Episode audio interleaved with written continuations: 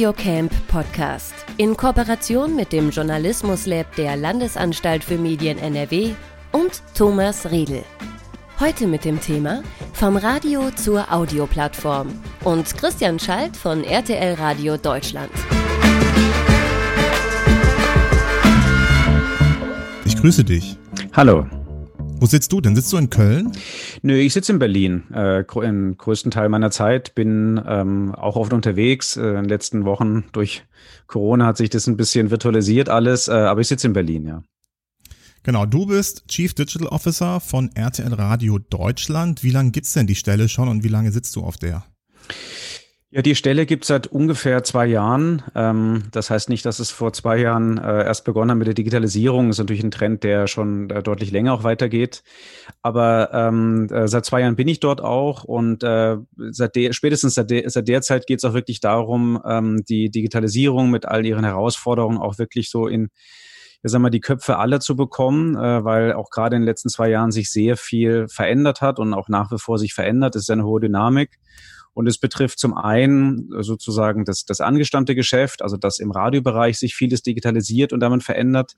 Es betrifft aber auch, ähm, äh, und es gehört eben auch zu meinem Feld äh, dazu, äh, dass äh, sehr viel neue Audio-Content entsteht. Also es ist nicht nur so, dass sich die alte Branche verändert, äh, die wird ja auch nach wie vor äh, stark genutzt, sondern es entsteht sehr viel Neues. Und zwar sowohl Neues in Form von unterschiedlichen Contents, als auch unterschiedlichen Zielgruppen, unterschiedlichen Arten, wie diese Zielgruppen an Audio-Content kommen und dann eben mhm. der großen Frage, äh, über welche Wege kommt das Audio an die jeweiligen Konsumentinnen und Konsumenten und wie erfahren sie davon?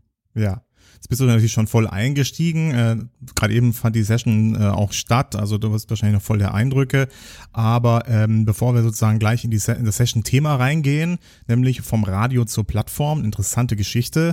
Äh, vielleicht noch ein bisschen was zu dir selber. Was äh, steht denn in deiner Jobbeschreibung drin? Na, wie so oft bei, bei Digitalisierungsfunktionen gibt's ja nicht die eine Jobbeschreibung, ähm, sondern die die Herausforderung und die Beschreibung ist ja wirklich, dass man in einem dynamischen, sich veränderten Umfeld eine möglichst gute ähm, Anpassung schafft an die neuen Umstände und idealerweise auch so weiterdenkt, dass man äh, auch auf Sicht, also dann in einem Jahr, in zwei Jahren, in drei Jahren noch die Nutzung ähm, und die Relevanz hat, die man auch jetzt hat. Also es geht sehr stark darum zu überlegen, mit welchen Contents äh, bin ich denn in einer digitalisierten Umgebung relevant äh, für die mhm. äh, Nutzerinnen und Nutzer, die ich jetzt habe und eben für zukünftige. Und ähm, ich glaube, das ist fast so ein bisschen die größte Herausforderung. Wie schaffe ich es, dass die weiter auf mich aufmerksam werden, weil mhm. sich die Verbreitung auf immer mehr Geräte und immer mehr Plattformen aufteilt, weil es auch immer mehr Angebote gibt. Also natürlich hat sich gerade zu den klassischen Radiosendern in den letzten Jahren sehr viel dazugesellt. Es gibt neue ja, neuere Genres sozusagen, Streaming-Angebote, die so die CD-Sammlung nach und nach ablösen. Es gibt hybride Formen, Musik und was anderes. Äh, wir erleben YouTube auch mit einer ungeheuren Audionutzung. Mhm. Sehr, sehr viel neue Webradios, also auch innerhalb des, äh, des eigenen Genres gibt es ja sehr viel Konkurrenz. Und in dieser Fülle ähm, relevant zu bleiben, inhaltlich äh, und in der Wahrnehmung der Konsumentinnen und Konsumenten, das ist, glaube ich, so die größte Aufgabe, ähm, die wir alle erfüllen müssen. Ja, ich meine, euch gibt's schon seit über 50 Jahren jetzt. Ich glaube, vor zwei, drei Jahren das 50-jährige Jubiläum gefeiert mit RTL Radio Deutschland.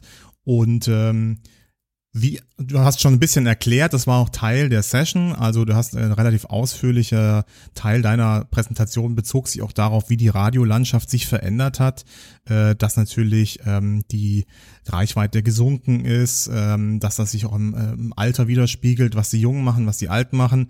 Ähm, was sind denn da so für euch so die äh, Momente gewesen, wo ihr gesagt habt, okay, spätestens jetzt müssen wir was tun?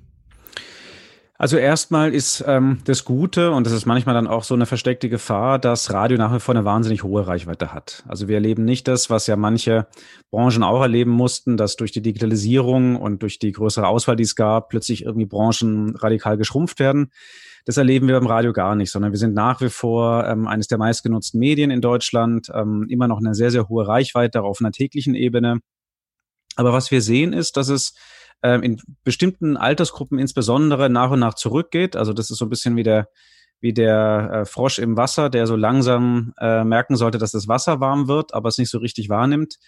Und äh, insbesondere in diesen jüngeren Zielgruppen, also wir sprechen davon, dass ähm, gerade so diese 20 bis 29-Jährigen, also frisch von zu Hause weg, ähm, eigene Wohnung dann, eigene Geräteumgebung sich dann anschafft, dass dort äh, zunehmend auch viele andere Inhalte genutzt werden. Und äh, dem wollen wir nicht äh, zusehen, sondern wir sehen es auch als Chance, solche Gruppen auch weiterhin zu erreichen, aber dann in einer anderen Form ähm, und einer anderen Darbietung. Und deswegen verändern wir Contents, deswegen ähm, setzen wir sehr stark auf Podcast, also auf eher ja Single-Topic-orientierte ähm, Angebote. Das heißt, dass es eher um auch eine Personalisierung von Inhalten geht, also dass man Inhalte modular aufbereitet und so aufbereitet, dass es eben einer Person gefällt und nicht zwingend mehrere Millionen. Mhm. Und ähm, entsprechend äh, den Geräten und den Plattformen, die es da gibt, auch an die Leute bringt. Jetzt hattet ihr Podcasts ja eigentlich auch schon lange, also das ist jetzt für euch nicht neu, nichts Neues. Ihr habt eure Strategie war aber, so wie viele andere auch, sozusagen alle, also es einfach überall hin zu verteilen. Ähm, jetzt seid ihr aber einen Schritt gegangen, der ähm, jetzt, sage ich mal, gerade auch äh, in ist, so bei den ganz großen Anbietern. Also wir hatten jetzt zum Beispiel von Pro7 seit 1 gesehen, die haben For, Year, For Your Ears Only gelauncht. Die ARD hat eine eigene Audiothek. So äh, jeder, der irgendwie kann, versucht jetzt irgendwie im Podcast-Business irgendwie einen Fuß reinzubekommen oder eben im Audio-Business etwas Neues auszuprobieren. Ähm, welchen Schritt habt ihr denn gemacht? Na, der Ausgangspunkt unserer Überlegung war eben auch, wie komme ich mit meinen Inhalten an ähm, äh, eine möglichst relevante Gruppe an Menschen, die sich für meine Inhalte, für meine Themen, für meine Marken interessiert. Und wir sehen ja eben als, als Charakteristikum von Digitalisierung, dass es eben auch darum geht, wie kommen denn Inhalte überhaupt zu den jeweiligen Zielpersonen oder zu den Leuten, die sich dafür interessieren. Früher war das einfach. Da gab es einen Radiosender und es gab eine OKW-Frequenz und es gab ein Radio bei den meisten Menschen zu Hause. Und damit war das Thema, wie ein Inhalt an äh, eine Hörerin, ein Hörer kommt, relativ schnell geklärt. Und ähm, diese einheitliche Geräteverbreitung gibt's nicht mehr. Menschen nutzen sehr stark das Smartphone, äh, aber eben auch andere Geräte, Apps, unterschiedliche Plattformen, switchen auch zwischen normalen Computer und mobilen Geräten hin und her, nutzen unterschiedlichste Anbieter. Und da geht's eben auch darum, wie erreiche ich ähm, möglichst zielgenau die Gruppe, die ich haben möchte. Und die eine Variante und in vielen Bereichen machen wir das ja auch, dass wir dann versuchen, uns Inhalte möglichst weit zu streuen. Das hat den großen Vorteil, dass man dann relativ viele Menschen auch äh, erreicht. Es hat aber zum einen den Nachteil, dass äh, viele Leute gar nicht wissen, wo ist denn sozusagen das Zuhause dieser Inhalte. Also wo finde ich denn komprimiert, kompakt, wirklich auf einen Schlag die Inhalte, die mich kuratieren, auch in mehrfacher Form. Also man braucht da auch eine Form von Zuhause. Und wir wollen natürlich ähm, sowohl die Inhalte als auch die Art und Weise der Aufbereitung auch optimieren. Und wir brauchen dazu auch Rückmeldungen von Nutzerinnen und Nutzer. Also mhm. es ist für uns sehr, sehr wichtig zu sehen, was wird wie genutzt, welche Art von Mensch äh, nutzt welche Inhalte, was können wir tun, um es inhaltlich auch zu verändern, also zu verbessern. Und sowas funktioniert eigentlich nur über eine eigene Distributionsplattform. Deswegen also haben wir entschieden. Ja, euch waren sozusagen die iTunes Kommentare und fünf Sternchen eigentlich nicht genug als äh, Feedback sozusagen. Genau, also es gibt, also wir nennen es immer implizites, äh, äh, explizites Feedback, also dass Leute wirklich sich ähm, aufraffen und was melden. Früher hatten sie einen Brief geschrieben äh, oder eine E-Mail und jetzt sind es teilweise Kommentare. Aber das repräsentiert natürlich bei Weitem nicht äh, das, was äh, die Gesamtnutzung angeht. Also wir sind sehr darauf auf, ähm, aus zu erfahren, äh, wie lang wird sowas gehört, wie oft wird es gehört. Wir versuchen mhm. auch, und das ist in einer, in einer digitalisierten Umgebung ja möglich und auch wichtig zu wissen, wer uns da nutzt. Ähm, früher waren äh, gerade die Radiosender in einer reinen ähm, ja, Massenmedium-Situation. Also daher kommt auch der Begriff Broadcast. Also man hat sehr breit gesendet und hat wenig zurückbekommen. Und jetzt senden wir teilweise noch breit, aber oft auch nischiger und wollen sehen, äh, wer da ist und wer da auch was zurückmeldet. Und das geht im Prinzip nur über eigene Distributionsplattformen. Genau, das heißt, ihr habt eine eigene Plattform gegründet. Ähm, wie heißt die und äh, wie viele Nutzer habt ihr denn schon? Genau, wir haben äh, eine ähm, eigene Plattform gegründet, äh, jetzt vor ähm, ziemlich genau eineinhalb Jahren, also im Frühling letzten Jahres. Die heißt Audio Now. Und wie der Name sagt, ähm, verbindet die ähm, sowohl ähm, äh, Podcast, aber auch andere Audioinhalte. Also es gibt auch Musik- und Radiostreams ähm, in dem Angebot, aber schwerpunktmäßig ähm, gezielt ausgewählte äh, Podcasts, die zum einen ähm, vom Radio kommen, aber Mittlerweile äh, ist AudioNow auch die Plattform äh, für Audio-Content von Bertelsmann, insbesondere von der äh, Bertelsmann Content Alliance. Das ist der Content-Zusammenschluss der großen Bertelsmann-Division, also von Fernsehen, Kronan Jahr mit vielen Zeitschriftentiteln, äh, Random House mit, mit Büchern, äh, die Ufer mit Film und Fernsehen und eben äh, RTL Radio. Und, und dort werden dann für ein großes Publikum, was ja diese einzelnen ähm, Divisionen in Deutschland haben, zielgerichtet mhm. Podcasts ausgewählt. Und das ist auch der Anspruch des ähm, Angebots und der Plattform, eben die Nutzerinnen und Nutzer zu erreichen, die diese ähm, Marken bisher erreichen und für die ein möglichst breites, das heißt auch massenwirksames ähm, Angebot zusammenzustellen, insbesondere auch, wenn sie eben Podcasting erst entdecken. Jetzt hast du natürlich schon gesagt, euch waren die äh, Informationen, das Feedback, was ihr von den anderen Portalen bekommen habt, zu wenig. Äh, was habt ihr denn anders gemacht und äh, mehr gemacht? Ähm, das, was ähm, äh, viele Plattformen äh, geben, sind ja sehr rudimentäre Daten. Ähm, teilweise ist das auch eine technische Herausforderung, muss man sagen. Also nicht jede Plattform kann immer auch alles messen. Ähm, es gibt technische Schwierigkeiten. Es gibt natürlich auch Datenschutzrichtlinien, äh, die das auch begrenzen. Das ist auch bei uns so. Ähm, aber viele Plattformen sind noch gar nicht gewillt, die Daten weiterzugeben. Äh, wir haben ja das Phänomen, dass gerade in der Plattformökonomie viele Angebote ähm, Audio nutzen, um an Daten zu kommen, um in einem anderen Geschäftsfeld ähm, dann es zu monetarisieren. Also wir sehen es bei Amazon, wir sehen es bei Apple, wir sehen es in anderen Bereichen auch. Und bei uns geht es originär äh, um unsere Hörerinnen und Hörer und entsprechend die Daten. Deswegen nutzen wir die erstmal selber und alles, was wir über die eigene Plattform bekommen, kann man eben auch viel besser messen und äh, viel besser auswerten. Und wir haben aber von Anfang an die Plattform sehr zugangsoffen gehalten und haben alle Publisher in Deutschland noch eingeladen, Teil dieser Plattform zu sein. Also damit beginnt schon mal der erste Unterschied auch zu vielen anderen. Wir fragen sie vorher auch, ähm, wenn man äh, einen Content auf AudioNow stellen möchte, ob das auch okay ist. Ähm, und wenn jemand nicht zustimmt, dann geht er auch nicht drauf. Und ähm, das Versprechen allen Publishern gegenüber ist auch, dass wir die Daten, die wir selber erheben, allen Partnern auch zur Verfügung stellen. Also mhm. unser Ziel ist nicht eben, äh, ähnlich wie es andere Plattformen machen, diese Daten für uns zu behalten, sondern wir stellen sie im Rahmen von datenschutzrechtlichen Möglichkeiten logischerweise allen Publishern zur Verfügung, dass sie eben diesen Distributionsvorteil, den wir mit der Plattform haben, selber nutzen können. Und was für Daten sind das denn? Also das sind zum einen erstmal Nutzungsdaten, dass man erkennt, äh, äh, wie viele Leute nutzen welches Genre beispielsweise, was sind beliebte ähm, Kategorien, äh, welche Podcasts werden gehört, äh, wann also wird ganz gehört. allgemeine über die Plattform, noch nicht mal über den eigenen Podcast unbedingt. Genau, es geht eben beides. Also man kann es über mhm. den über den eigenen Podcast äh, erfahren. Das ist ähm, je nach Größe des Podcasts äh, von rudimentär aussagekräftig bis zu wirklich interessant. Äh, Im Prinzip je mehr Nutzung auf dem Podcast ist, desto mehr Daten kann man auch auswerten, um dann eben äh, Inhalte auch wieder anzupassen und zu verbessern. Aber wir teilen eben auch die, die Daten, die wir insgesamt auf der Plattformnutzung sehen. Also zum mhm. Beispiel, an welchen Tagen wird stark genutzt, damit ähm, Podcast-Publisher auch daraufhin ihre Inhalte optimieren können. Das ist zum Beispiel sehr stark der Freitag geworden.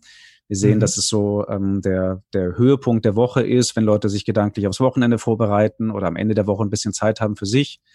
Ähm, und das hilft dann vielen Publishern eben auch entsprechend die Inhalte anzupassen.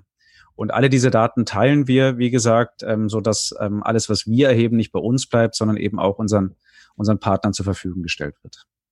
Momentan schickt ihr die per Fax oder wie macht ihr das? Denn äh, eine Ankündigung war, das hast du in der Session gesagt, ab Juli gibt's erst ein Dashboard oder gibt's bereits ein Dashboard? Das kam da nicht so ganz klar raus. Vielleicht kannst du das nochmal ein bisschen äh, genauer erklären. Ja, also wie gesagt, wir teilen im, im Rahmen von, von Datenschutz, ich sage das immer wieder dazu, weil manche Daten wir auch gar nicht erheben können. Also wenn zum Beispiel ein, ähm, ein Nutzer, eine Nutzerin eben äh, nicht will, dass wir ihn oder sie tracken, dann können wir es auch nicht, dürfen wir es nicht, mhm. wollen wir es auch nicht. Also ähm, die Erwartung ist ja auch manchmal so, dass man wirklich jeden einzelnen Schritt überwacht. Das ist ja nicht so, sondern wir nehmen auf freiwilliger Ebene Nutzungsdaten auf und die gibt's bisher in einem äh, internen Dashboard, was wir eben auch aber in den Reports mit allen Publisher teilen. Und dann, äh, was jetzt neu ist und ab Juli sein wird, ist ein sogenanntes Self-Service-Dashboard. Also, dass man für jeden Podcast, der zumindest eine gewisse Nutzungsgröße hat, mhm. äh, dort die, die, die Nutzungszahlen und die demografische ähm, Reichweite dort visualisiert bekommt.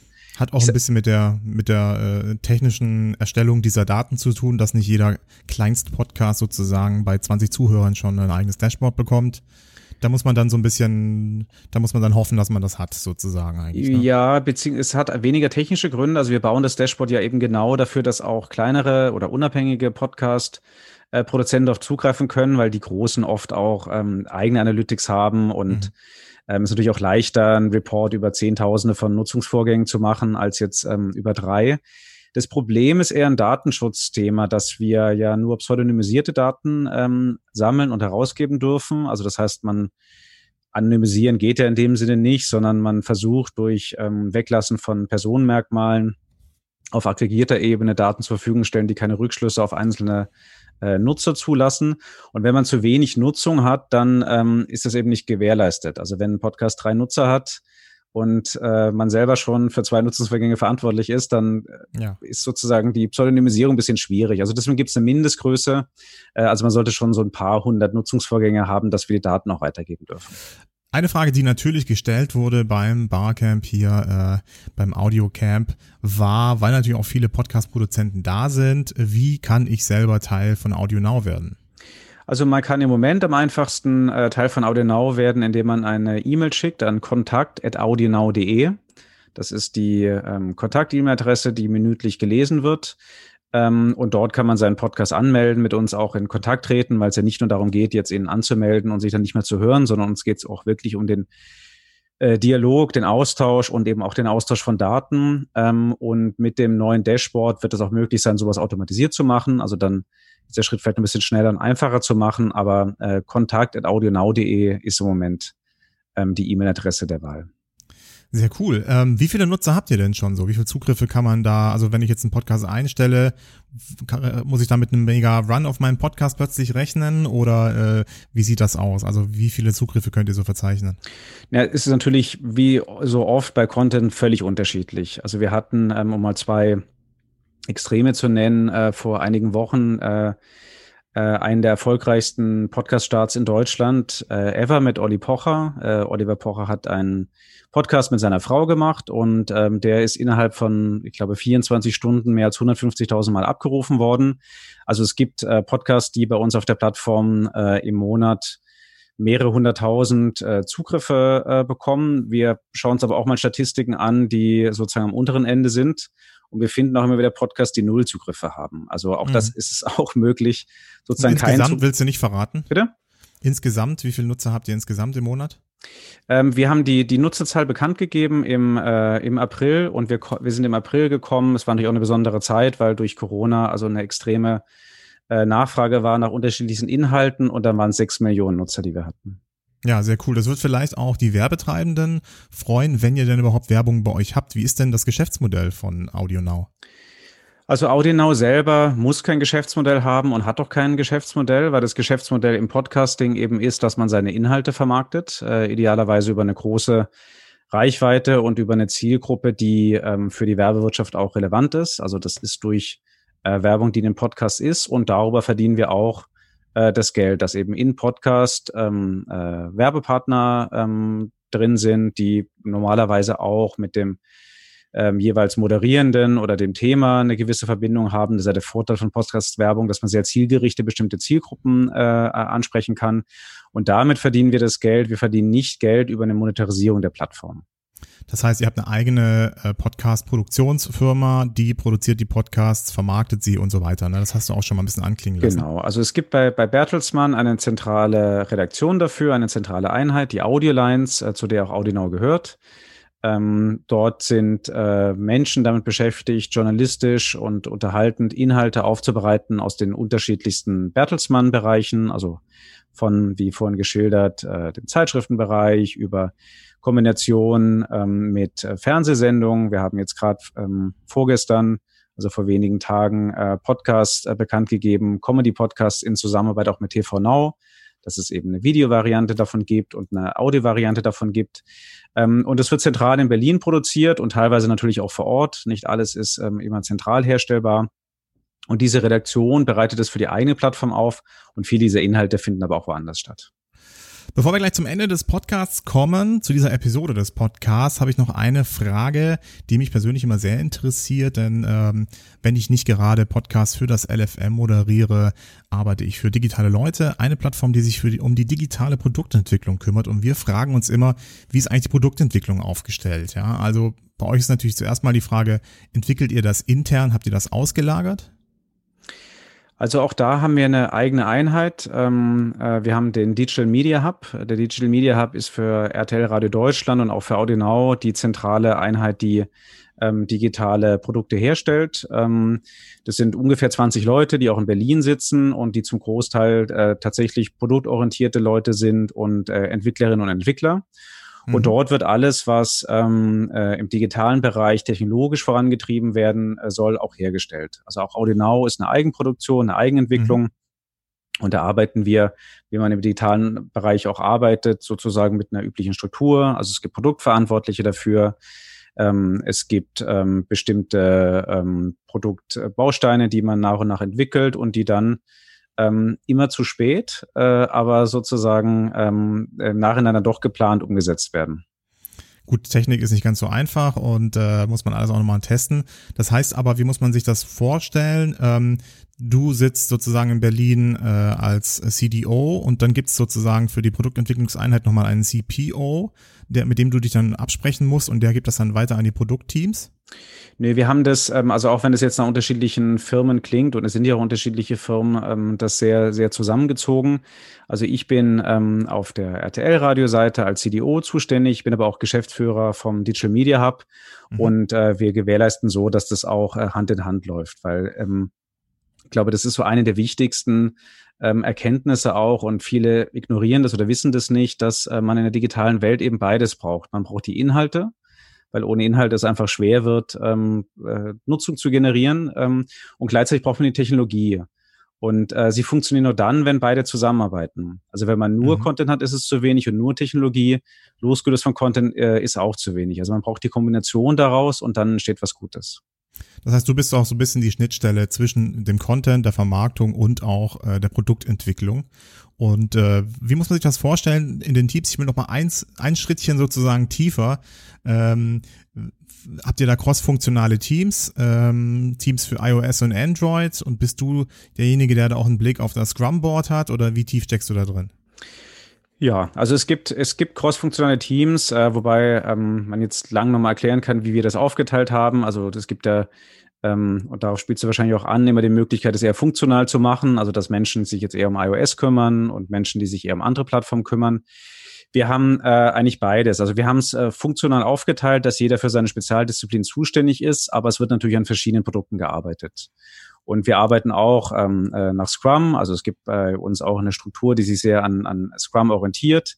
Ähm, aber ich bin, ähm, um äh, sozusagen in den Terminologien zu bleiben, dann Stakeholder. Also ich bin nicht mhm. Teil des Prozesses, ich bin nicht Scrum Master. Das wäre meine falsche Rolle, sondern ich bin Stakeholder und hoffe, dass wir unser Vorhaben, unsere Strategie dann technologisch umsetzen können. Und äh, dazu hilft so ein standardisierter Prozess, der eben sehr ähnlich ist dem, der sonst in Entwicklungsumgebung vorherrscht. Sehr, sehr cool. Ja, da haben wir doch einen richtig tiefen Einblick bekommen in Audio Now und in deine Arbeit. Wenn Zuhörer noch Fragen haben, wie können sie dich am besten erreichen? Also ich bin ähm, zum einen über ähm, die ähm, bekannten Social-Media-Kanäle zu erreichen, dort auch gerne zu kontaktieren. Ähm, ansonsten ist es immer auch möglich, eine E-Mail zu schicken. Die E-Mail-Adresse ist christian.schalt.rtlradio.de und natürlich gibt es auch die Möglichkeit, äh, über Audenau den äh, Kontakt aufzunehmen. Auch die ähm, Kontaktanfragen bekomme ich. Es ist kontakt.audionau.de. Perfekt. Das war Christian Schalt, Chief Digital Officer von RTL Radio Deutschland. Vielen, vielen Dank und ich bedanke mich auch fürs Zuhören bei euch, liebe Zuhörerinnen und Zuhörer und wünsche euch viel Spaß mit den weiteren Episoden hier bei diesem Podcast. Das war der Audiocamp Podcast in Kooperation mit dem Journalismuslab der Landesanstalt für Medien NRW und Thomas Riedel. Weitere Informationen zum Audiocamp findet ihr auch auf der Webseite www.journalismuslab.de.